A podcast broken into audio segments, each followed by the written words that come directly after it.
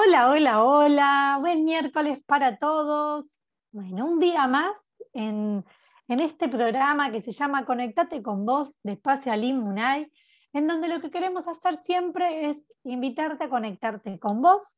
Mi nombre es Ana Falvo y el programa de hoy vamos a hablar sobre un tema que la verdad es, es un tema que nadie, nadie, nadie se salva de él, pero poco se habla.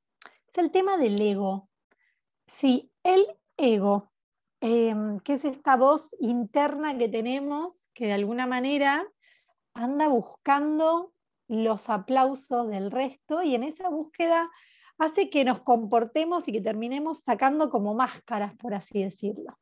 Y este tema no lo podíamos hablar con otra persona más que con María Noel Carrizo, que es la autora del libro La muerte del ego, como camino hacia el liderazgo, un libro que hizo con Agustín Parigi y que va a estar presentando en la Feria del Libro eh, ahora, en estos días.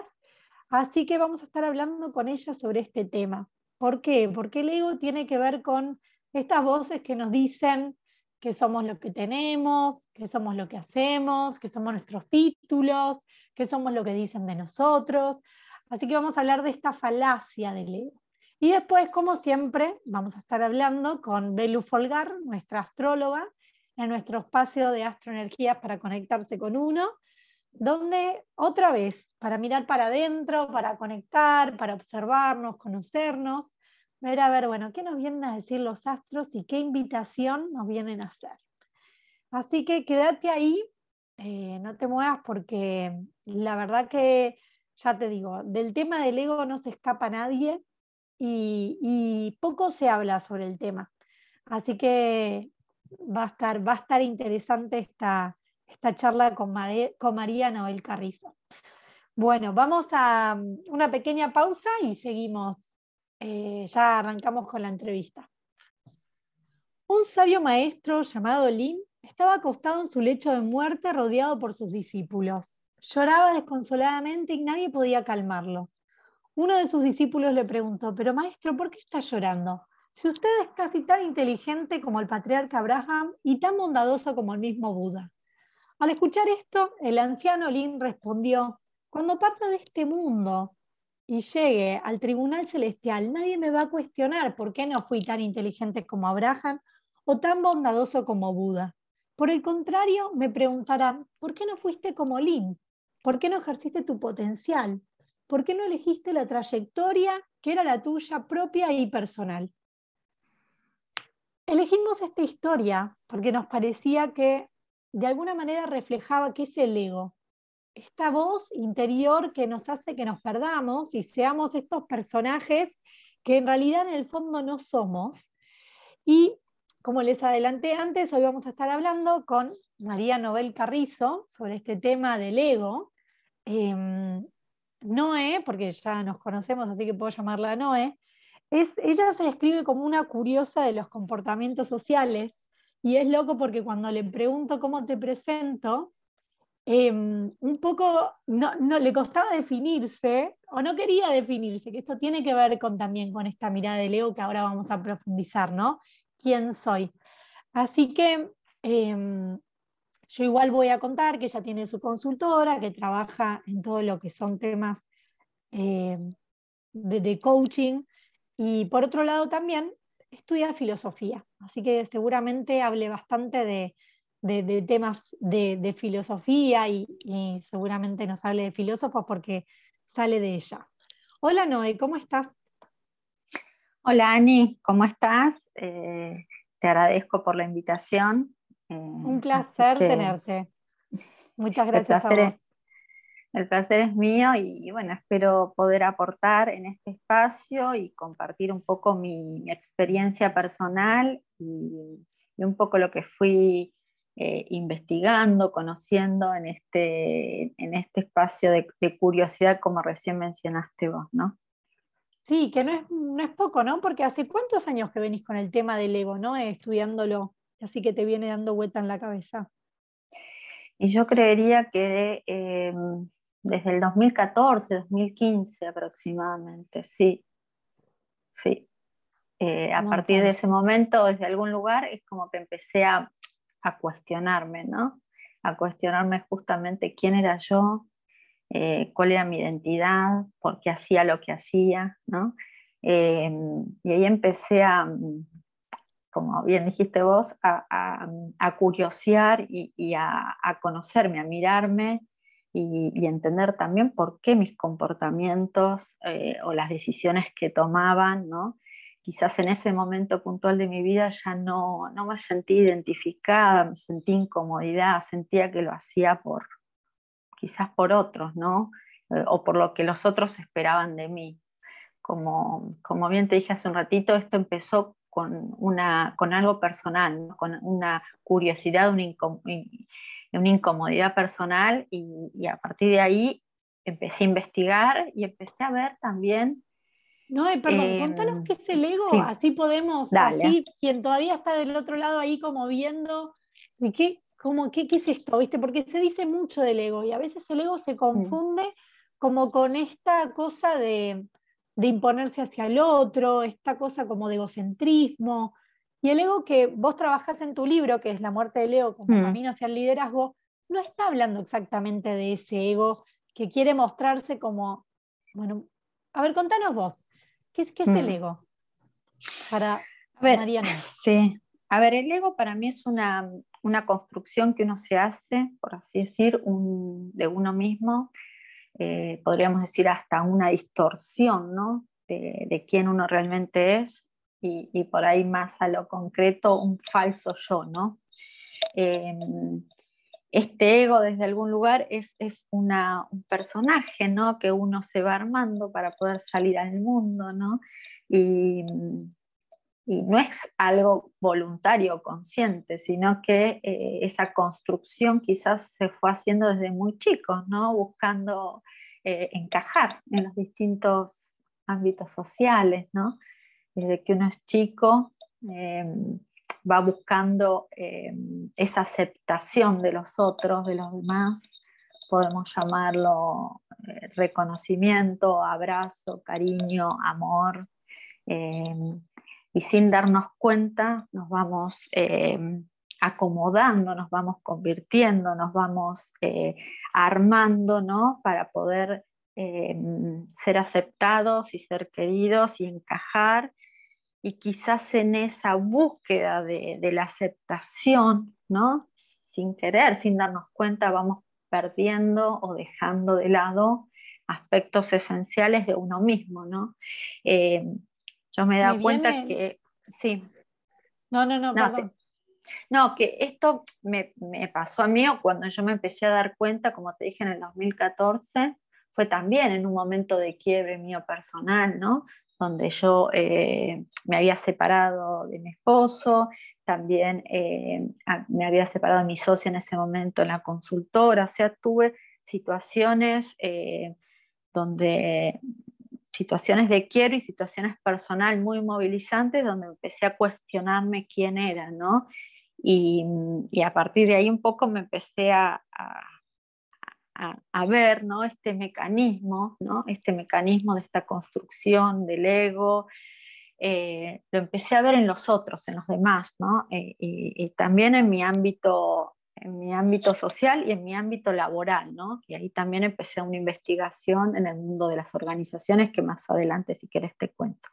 Pero no, me quiero ir adelantando. Me, querías preguntar algo, Ali. No, em, me venía con esto del ego que, que traías, esta construcción que se va haciendo de chicos, esta cosa que a veces cuando somos chiquitos, no sé, por ejemplo, un nene se le dice, ay, pero qué rápido que sos, qué genio, y uno le gusta, entonces viste que va el nene y como que ves que se esfuerza por, por correr más rápido. Y estos pequeños mensajes que vamos recibiendo donde se nos premia, se nos reconoce, como vos decís, sobre un aspecto nuestro y es como que lo queremos forzar y reforzar y, mostrar.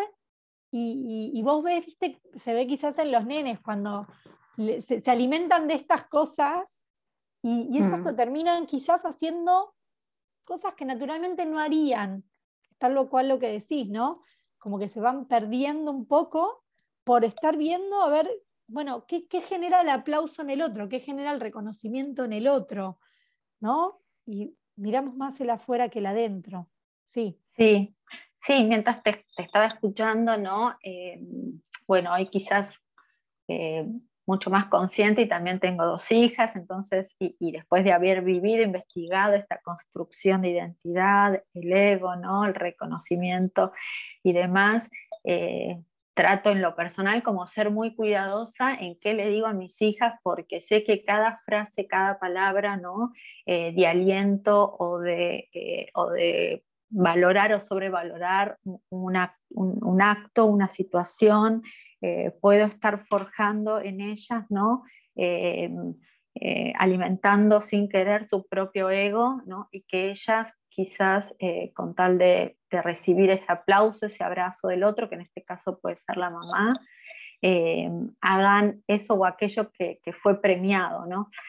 Esto también tiene que ver con una sociedad, ¿no? Vivimos en una sociedad donde mucho tiempo, hoy sigue, pero gracias, creo que a Dios, eh, cada vez menos, o por lo menos estos temas están mucho más en la mesa, ¿no? en la mesa de los colegios, de las universidades, de los clubes y de las familias, ¿no?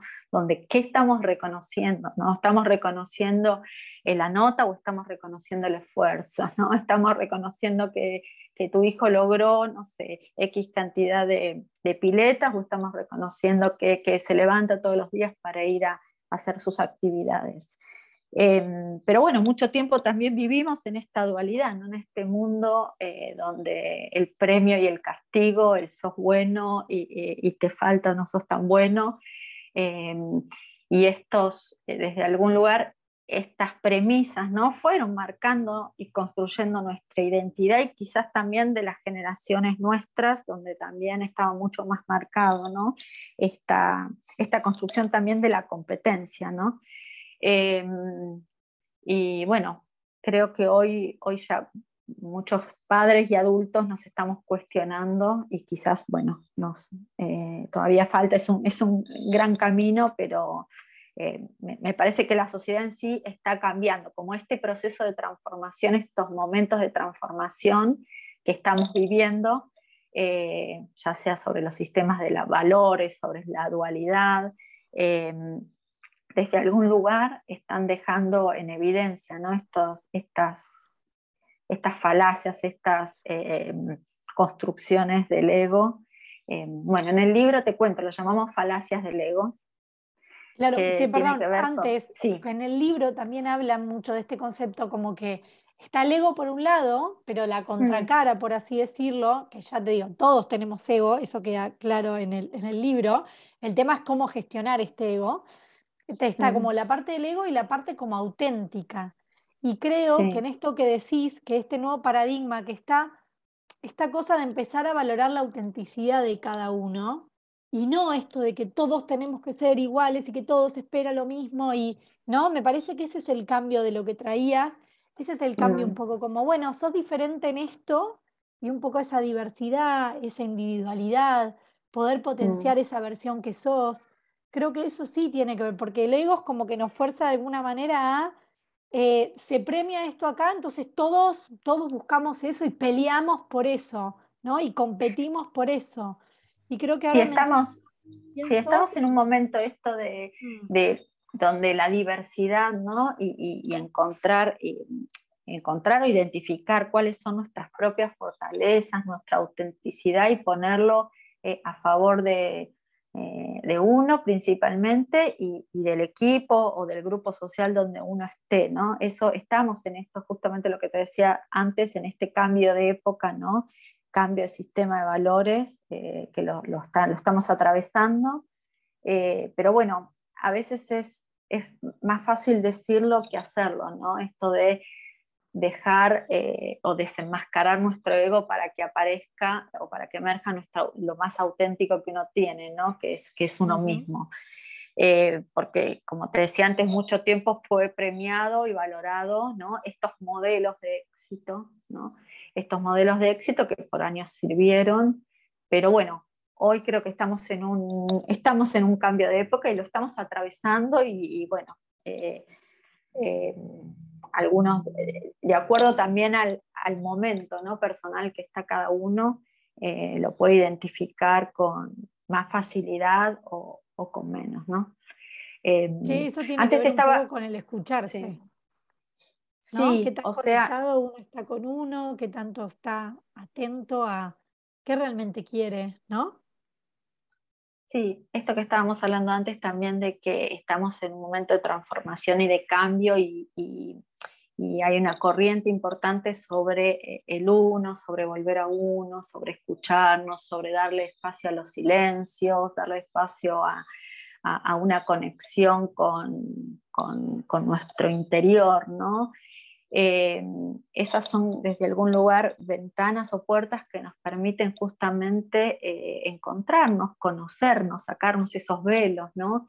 Y poder ver quiénes realmente somos y poner en valor lo que nosotros somos sin tener que eh, construir un personaje para encajar, para ser aceptados, para ser queridos, ¿no?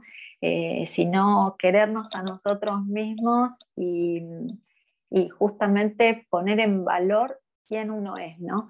Eh, que tiene que ver con lo, con lo, más auténtico y también de la mano con este, mm, esto que se está hablando mucho que tiene que ver con el propósito, ¿no? El para qué estoy acá, para qué vine, qué puedo aportar a la sociedad.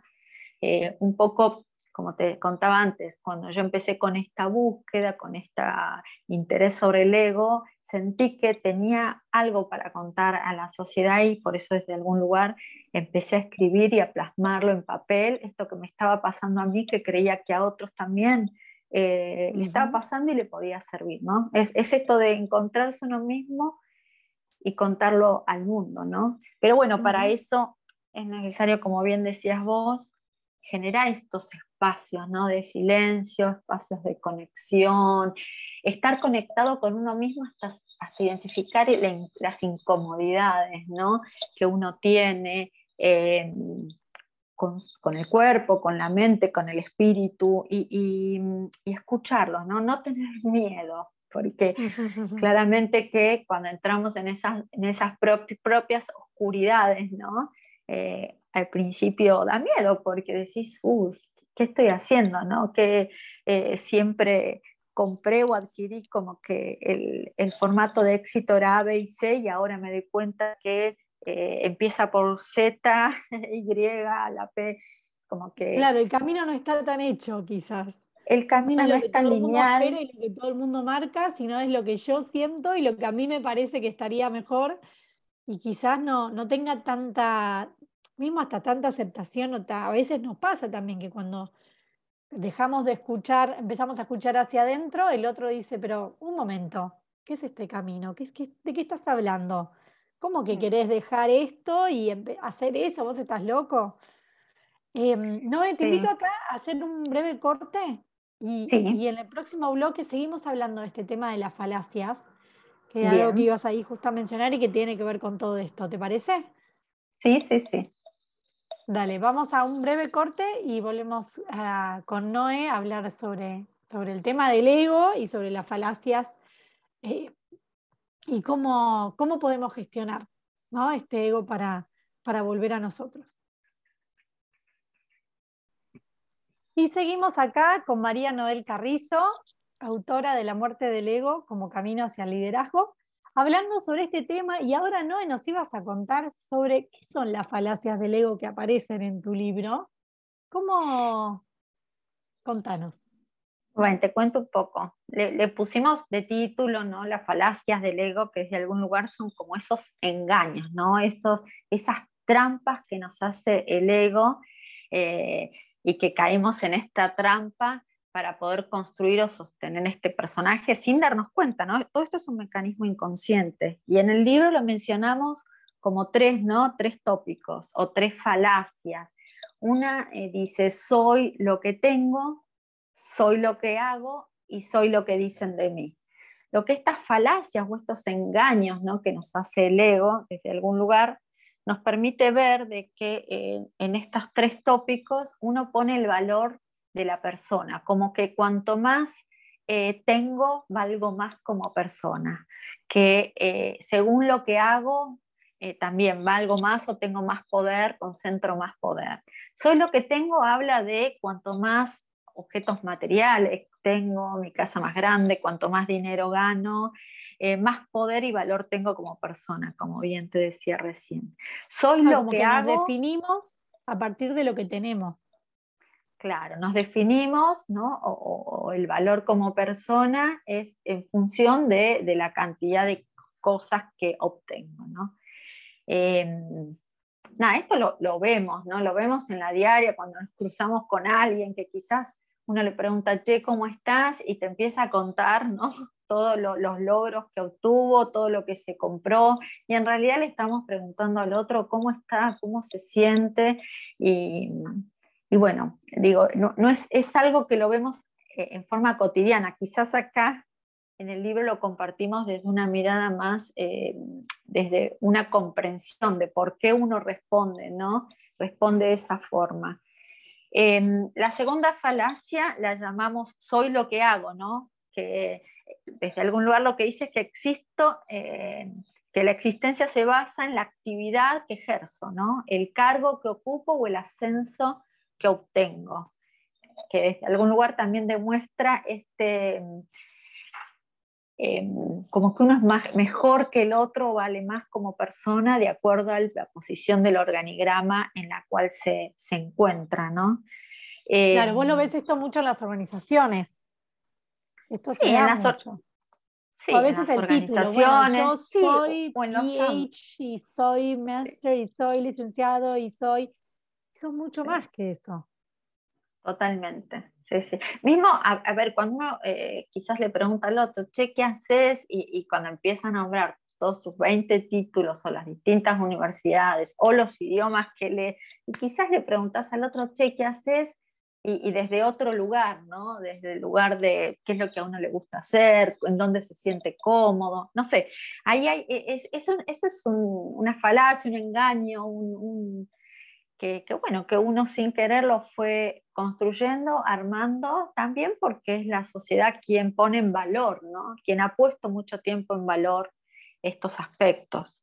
Em, también tiene que ver un poco con esta, mm, eh, este modelo basado en la escasez, ¿no? en la escasez y en la competencia, como decíamos antes, ganar a costas de que otro pierda. ¿no? Pero bueno, Hoy en día creo que nos estamos cuestionando varias de estas premisas. Y la tercera la llamamos en el libro Soy lo que dicen de mí, que tiene que ver un poco con la reputación o el prestigio, ¿no? Como que nos definen como personas, como que la mirada ajena, ¿no?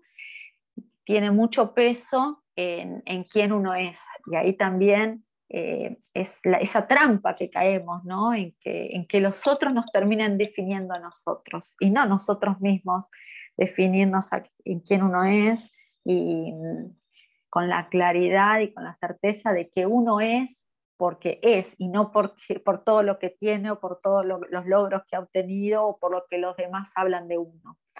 Em, como un poco lo que te estaba compartiendo recién, estas tres falacias tiene la mirada, el foco en el afuera, en, en, lo que otros ven en la construcción de otros sobre uno y no la mirada adentro, que un poco la invitación del libro es a girar la brújula y mirar hacia uno, mirar hacia adentro, ¿no? Y no estar esperando la aprobación o los likes de la afuera, sino eh, estar eh, orgulloso con uno mismo por lo que pudo hacer, eh, sintiéndose cómodo con, con, el aporte que uno hace, con lo que uno está realizando, o, o simplemente con quién uno es, ¿no?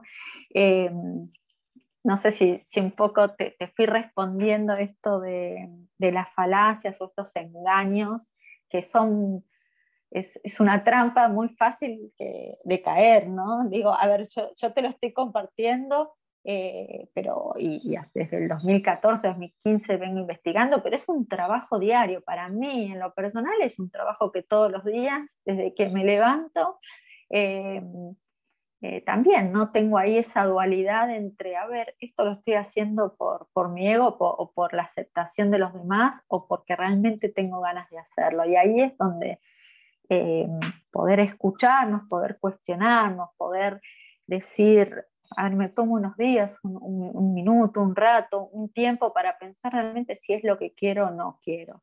Y, tener el valor para también bajarse, ¿no? Bajarse algún proyecto, de una, de una idea, de una pareja, de un vínculo, cuando realmente no, ya no, no, tiene que ver con uno, ¿no? sino con, con, eso que en algún momento uno se construyó o creyó que, que, era lo mejor para uno, pero tal vez en este momento uno siente esa incomodidad y, y, bueno, darnos esos espacios, ¿no? ¿Cómo, podemos identificar esa incomodidad? Digo, ¿cómo, cómo mm. nos damos cuenta, no? Pues entiendo que mm. por, lo que escucho es como el ego nos hace sentir de una manera y cuando somos auténticos con nosotros nos sentimos diferente. ¿Cómo es esta incomodidad del ego? Sí, el más visible y más eh, fácil de, identificar es el cuerpo, ¿no? El cuerpo es esa, esa mm, sensación de tranquilidad, esa sensación de, de, paz, ¿no? Esa sensación de que uno lo hizo porque, por uno, ¿no? eso está muy relacionado a lo auténtico, a quién uno es, a su, interior, independientemente del resultado, de la mirada de los demás, de las expectativas de los otros. En cambio, eh, el ego es cuando uno hace algo desde, desde el ego, ¿no? Eh, muchas veces empieza a sentir incomodidad en el cuerpo, le transpiran las manos, palpitaciones, ¿no? Eh, le cuesta dormir, eh, porque internamente hay una, una, contradicción, ¿no? Una contradicción, una pelea, una pelea interna eh, en quién uno es y quién uno cree que es, ¿no? Que es ese ego. Eh, Me acuerdo una de las historias que vos contaste en el libro, porque en el libro vos entrevistaste a diferentes líderes desde el ámbito deportivo, desde el ámbito del cine, desde el ámbito corporativo, para que cuenten un poco cuál, como esos momentos en que se enfrentaron con el ego. Y me mm. acuerdo uno de Pablo Mason, que trabajaba en Unilever y que hablaba un poco de esta sensación, como hacía cosas, pero en el fondo no, no sentía que estaba bien. Como que por momentos, bueno, mismo hay algunos que hablaban de ataques de pánico que llegaban a sentir, y esos miedos por querer seguir cumpliendo expectativas de otros que se contradecían con lo que realmente ellos querían, ¿no? Sí, sí, sí. Eh, en el libro entrevistamos a distintas personas, eh, como bien dijiste vos, eh, del mundo corporativo, deportivo y artístico.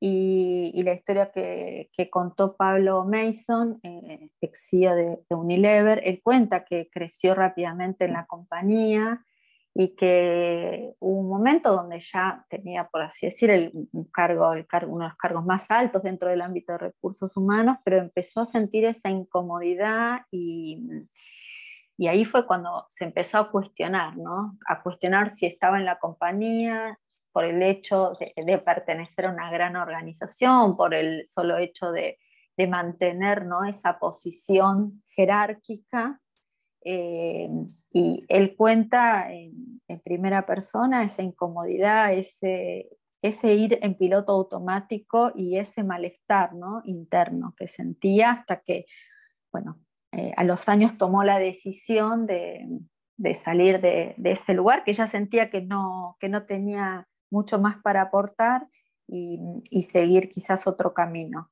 Pero en las historias que contamos en el libro, eh, cada uno de estos eh, referentes en primera persona pudieron contar eh, qué les pasaba, ¿no? qué les pasaba a uno y qué les pasaba con su ego sin, sin ponerle nombre. ¿no? Ellos lo que manifestaban es para mantener una posición, para mantener un lugar, porque los demás esperaban esto de nosotros, pero hubo un momento donde por lo general fue en los momentos más altos de su crecimiento laboral, porque la mayoría de los entrevistados son historias laborales, ahí es donde hubo, donde se replantearon este quiebre, ¿no? Este quiebre eh, y, empezaron a, buscar nada, su, verdadero yo, su autenticidad, lo más interno, lo, donde se, empezaron a sentir más cómodos, ¿no? Con costos, ¿no? también, también invito que a decir que este es un, trabajo constante también, ¿no? Que aunque a veces uno pueda como esto, encontrar la trampa del ego por un lado, seguramente por otro lado lo tengamos que cuestionar, ¿no? Me parece que es un cuestionarse, un cuestionamiento constante. Sí, es un trabajo diario, es un trabajo constante y aparte uno, ¿no? Eh, la identidad es una construcción, ¿no? Uno va cambiando, entonces quizás lo que hoy me hace bien, me siento cómoda, tiene que ver conmigo, me hace sentido, tiene que ver con quizás dentro de seis meses, no. Entonces, la única forma para poder em, estar, tener al, ego a raya, por así decir, es estar muy consciente con uno, ¿no? Cuestionarse, eh, dejar que otros me cuestionen, escucharme, tomarme mis pausas, mis tiempos, ¿no? Trabajar en, uno, ¿no? E, e, en, esto, en el silencio, en encontrarse con uno mismo. Digo, el, ruido muchas veces externo, ¿no? No nos permite escuchar eh, nuestra voz interna. Estar ahí en la vorágine. En la vorágine, En, el, automático, en el piloto automático, en, cumplir, cumplir, cumplir, cumplir, en llenarnos esas agendas por, hacer los checklists, todo eso nos, va en contra desde algún lugar de, estos espacios donde uno puede cuestionarse, escucharse, estar consciente. Eh, pero bueno, es un trabajo difícil, diario, pero también es, por así decir, es una práctica, ¿no? Y, las prácticas se desarrollan y, y, bueno, si uno lo ejerce todos los días o, puede estar eh, eh, lo más consciente posible o tomar una agenda y empezar a escribir qué le pasa, en qué aspecto se siente incómodo y cuál otro se siente más cómodo, empieza ahí a detectar esa jugada de su propio ego y, y bueno, y quizás es un momento también para ponerlo en práctica, proponernos actividades, ¿no? Explorar por otro lado. Y también hoy se habla mucho, Ani, de las tribus, ¿no? O sea, digo, estamos en un momento de cambio donde eh, ya, eh, digo, los formatos no son únicos, sino que poder encontrar nuestra propia tribu, nuestro propio lugar de pertenencia, ¿no? Bueno, que también eh, la tribu alimente esta parte auténtica nuestra, ¿no? Sí, totalmente. Bueno, Gracias, Noé. Estamos acá con María Noel Carrizo, autora del libro La muerte de Leo como camino hacia el liderazgo, que aprovecho a decir que va a estar ahora en la Feria del Libro, desde el 28 de abril hasta el 16 de mayo, en el stand 920, que es el, stand de, Granica, que es la editorial. Y quería dar como detalle. Aclaro algo más, pabellón verde. Dale, pabellón verde. Y para aquel que esté interesado en comprar el libro, le contamos que las entrevistas a los líderes que los cuales vos entrevistaste en el libro son Cachito Vigil, que es el ex entrenador de las Leonas, Pablo Mason, que como decíamos recién es ex CEO de, Unilever, Tano Lofreda, también ex entrenador de los Pumas, Alexia Keglevich, que es ex CEO de, mm, de mm, Asiscar. De Asiscar, gracias. Juan Taratuto, director de cine, Daniel Alonso, ex también director general del Banco Provincia, y Jim Reid, que em, también está CEO en Paraguay. Sí. Bueno, muchas gracias, eh, Noé, por, por, tu tiempo y por, por compartir también toda esta investigación que venís haciendo. Un placer para nosotros y bueno, puede ser que algún otro día arreglemos para seguir conversando. Bueno, muchas gracias, Ani, y, gracias al equipo. Un beso gracias, Noé. Un beso. Gracias, chao, chao. Y seguimos acá en Conectate con vos, de Espacio Alimunay, y llegamos a nuestra columna de astrología. Astroenergías para conectarse con uno, de la mano de, de, Belu Polgar, nuestra astróloga, la astróloga de, de Alimunay, que siempre la invitación es ¿Qué nos viene a decir el cielo? ¿De qué manera a través de la astrología podemos conocernos más, escucharnos más, diagnosticarnos más y aprender más de nosotros? Hola Belu, ¿cómo estás? Hola Ani, muy bien. Bueno, me alegro. Contanos con qué tema, porque todos los, todos los miércoles nos vas cambiando de tema. Para que no se em, aburran. Muy bien. ¿Con qué tema nos vas a sorprender hoy? Hoy les voy a hablar, en realidad, ¿te acordás que hace unos miércoles hablamos del el primer eclipse, que tuvimos eclipse parcial de Sol en Tauro? El próximo eclipse va a tocar cuando llegue la luna llena, que ya les contaré, pero para entender un poco de los eclipses, em, les quiero hablar de los nodos lunares y que un poco se relaciona con lo que sería la carta dracónica. Así que voy a entrar en ello. Es un tema un poco... Para, para, para, perdón. Yo sé que has nombrado y has hablado de la carta dracónica, pero contale al oyente por si de repente es como la carta que... ¿La carta qué cosa? Es un, es un tema un poco más profundo quizás de los que venimos hablando hasta ahora, pero em, vamos a, a tratar de explicarlo para que se entienda simple. La carta dracónica es como si fuese la carta del alma. O sea, nuestra alma hace un contrato con nuestro cuerpo físico y con ese contrato encarnamos en este cuerpo y desarrollamos nuestra misión de vida. En la carta dracónica, a diferencia de la carta trópica, que es la que conocemos habitualmente, eh, en vez de basarnos en em, las energías del sol, la luna, el ascendente y hacer como, como una interpretación general de nuestras energías, hay un ascendente, hay un sol, hay una luna que son diferentes a los que tenemos en nuestra carta natal o a veces, si tenemos suerte, coinciden y se tocan algunos de estos puntos, pero en realidad el orden de la carta es a través de los nodos lunares, o sea, ponemos a nuestros nodos en el grado cero de Aries y a partir de ahí se dibuja la carta. Por eso es que toda la carta cambia. No te voy a explicar cómo se hace porque es, es un chino básico, pero eh, el, significado. El resultado. claro, ¿con qué me encuentro yo si me voy a hacer la carta dracónica y sin enterarme del proceso? Claro. La carta trópica sería que, cuáles son las experiencias por las que atravesas en tu vida terrenal y es un poco más tangible, por decir así. La carta dracónica es lo que tu alma viene a aprender en esa experiencia terrenal. Entonces es como que te vas metiendo eh, cada vez más profundo en la interpretación. En general, lo que siempre le decimos al, al consultante es, primero hacete la carta trópica, después hacerte la carta dracónica. Y en general... Perdón, ahí la carta trópica, repetimos, es la carta natal, la tradicional, la que todos... La que todos conocemos. Uno se suele hacer, claro. Exacto. Primero esa, como para conocerse uno, y después como profundizar en, en esta dimensión del alma, digamos. Sí, exacto. Es como, a mí me gusta pensarlo como si fuese una escuela. Es como si la carta trópica fuese la escuela primaria para conocer eh, en general tu cuerpo. Y después en, la carta dracónica sería como un estadio secundario o terciario. Es como que vas profundizando cada vez más en eso.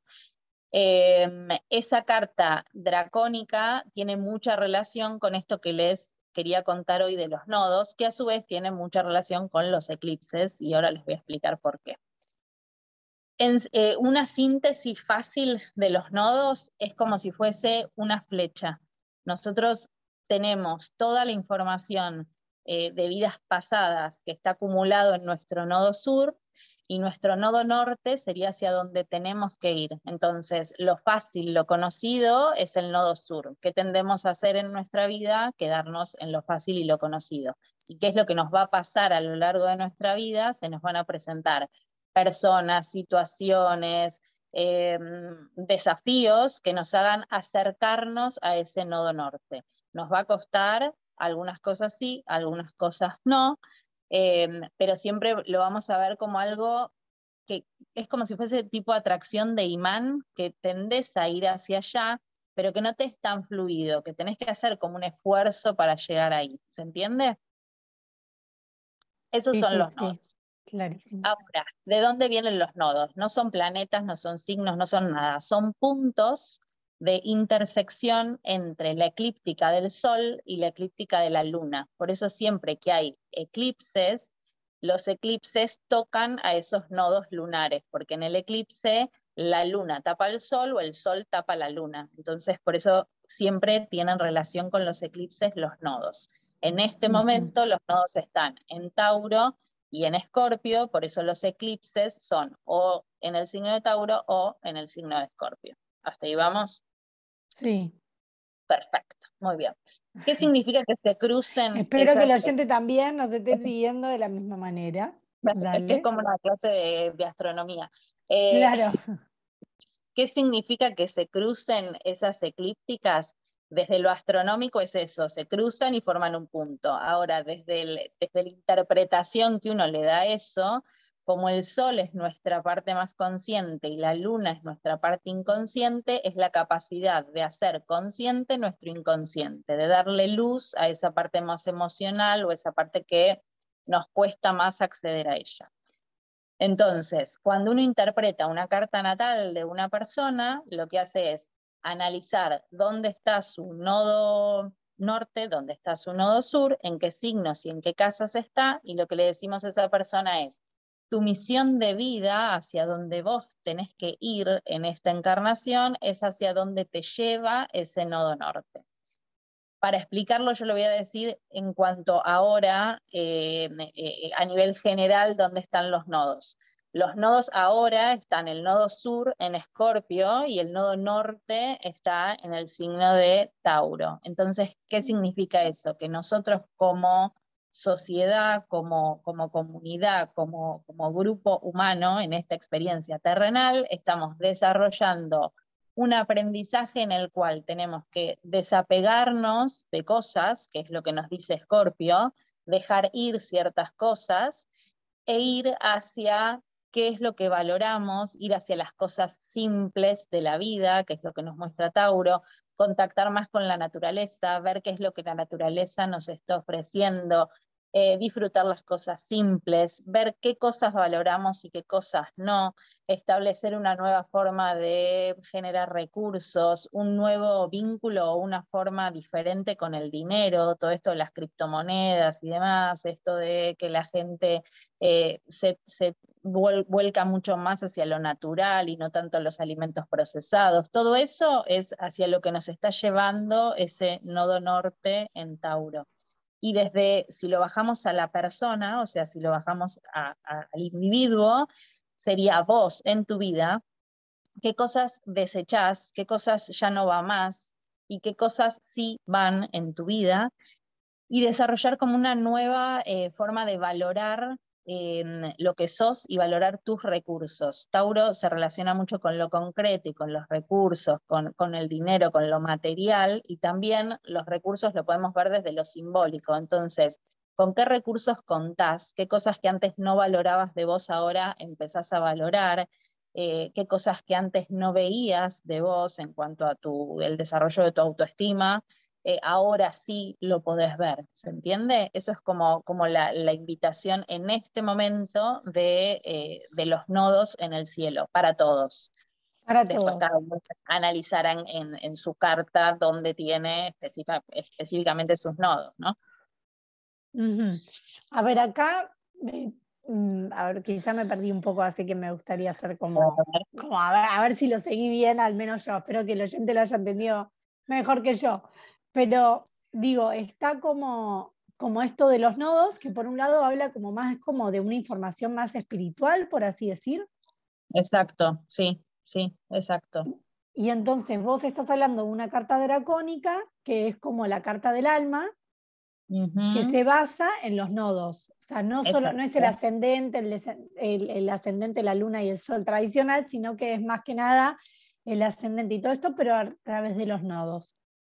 Y esta carta dracónica también es como la famosa revolución, revolución solar que vos llamás la carta predictiva, que se tiene que actualizar todos los años, digamos, para ver cómo cambia esta información del alma? ¿O es una y así es fija?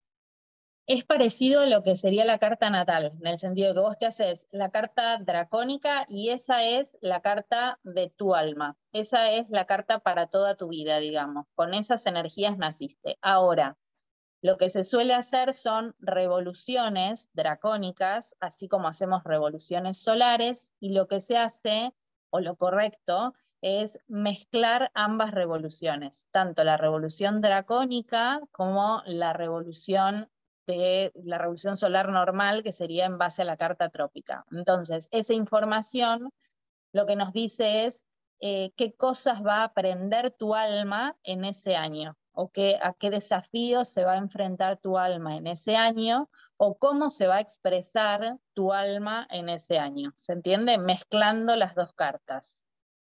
Mm, perfecto. Muy profundo.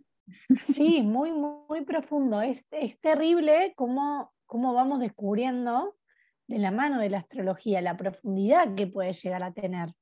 ¿no? Esto de que hable de información eh, tanto del alma, de esto, de la misión que uno viene a traer, que entiendo que está también muy relacionado con vidas pasadas, ¿no? Con qué aprendizajes venís trayendo y hacia qué aprendizajes te quedan por, por aprender. Exacto. De hecho, en la carta dracónica uno inicialmente cuando le presentás la carta dracónica al consultante, le contás de acuerdo a la energía inicial que vos ves de esa carta y cómo está dispuesta la carta, en qué estadio evolutivo está, si hay cosas que le quedan por aprender, si ya llegó a su máximo estadio evolutivo. Y la ah, si es un alma nueva, un alma vieja. Claro, sería como una especie así. Eh, y además, em, las personas en general cuando terminan la devolución de la carta dracónica es como que dicen el, ah, ahora entiendo, eh, porque es como si con tu carta trópica no terminaras de dar respuesta a todo en tu vida, a, las cosas, a las cosas que te pasaron, a, las, a los impulsos que tenés, a los deseos que tenés, a las curiosidades, que, las, cosas que, te nacen hacer y no sabes por qué te nacen. Eso a veces con la carta dracónica se explica, es como que complementa perfecto eh, a la trópica. Claro, porque es, a ver, eh, somos seres espirituales, entonces quizás desde la trópica se, ve como una parte mucho más racional, por así decirlo, mucho más mundana, y desde el otro lado como esta dimensión más profunda que todos tenemos. Exacto. Em, bueno, así que como siempre, dejamos la invitación que si alguien quiere saber más sobre la carta dracónica o mismo, bueno, sobre la carta natal, no, te puede contactar a través del Instagram, que es arroba conéctate con vos. Eh, mismo, bueno, hacer preguntas. O también le invitamos a que si alguien algún día quiere tirar algún, su fecha de nacimiento, su lugar eh, y con alguna pregunta puntual, quizá podemos también jugar un poco y aprovecharte todo tu conocimiento, no para analizar una carta completa, pero quizás sí sobre algún tema puntual. Exacto. Perfecto, porque me imagino que a partir de, estas dos cartas debe haber un montón de rangos de preguntas que se pueden contestar, ¿no? De cosas quizá patrones que se repiten, formas de ser, eh, miedos, eh, impulsos, no sé, llamados. Bueno, Belu, ¿algo más que nos quieras contar, sobre todo en esto de los eclipses también? ¿Algo que tengamos que, que, estar preparados? ¿Algo que nos quieras anticipar? Se acerca, no, se acerca dentro de poquito. Eh, tenemos el eclipse, ya pasamos por el de Sol y ahora vamos a tener el eclipse total de Luna pero si te parece se los cuento más adelante. Estamos en temporada de eclipses, con lo cual estamos con, movilización eh, sobre estos temas, exacto, sí. Perfecto. Bueno, Belu, muchísimas, muchísimas gracias por compartir todo tu conocimiento con toda esa claridad. Hoy fue una clase compleja, por así decirlo, con mucha cosa ahí, mucho marco teórico. Eh, bueno, muchas, muchas gracias. No, Me gusta escucharte. Igual. Y llegamos al final de este programa. Gracias por estar ahí. Estuvimos hablando con María Noel Carrizo sobre el tema del ego. Una, una entrevista, la verdad que tocamos varios, varios temas que mm, a mí me deja pensando, ¿no? Como esto que traía, ¿no? De cómo mantener a raya el ego para poder eh, ser conscientes de cuándo nos hace sus jugadas y cómo podemos lograr ser más auténticos. Y después, bueno, como siempre, eh, bueno, Belu Folgar también haciéndonos pensar e invitándonos a, conocernos y, y, a conectar con el propósito, que creo que es uno de los temas que tocaron las dos. Bueno, muchas gracias por estar ahí. Nos vemos el próximo miércoles a las 18 horas. Em, que tengas un hermoso fin de día.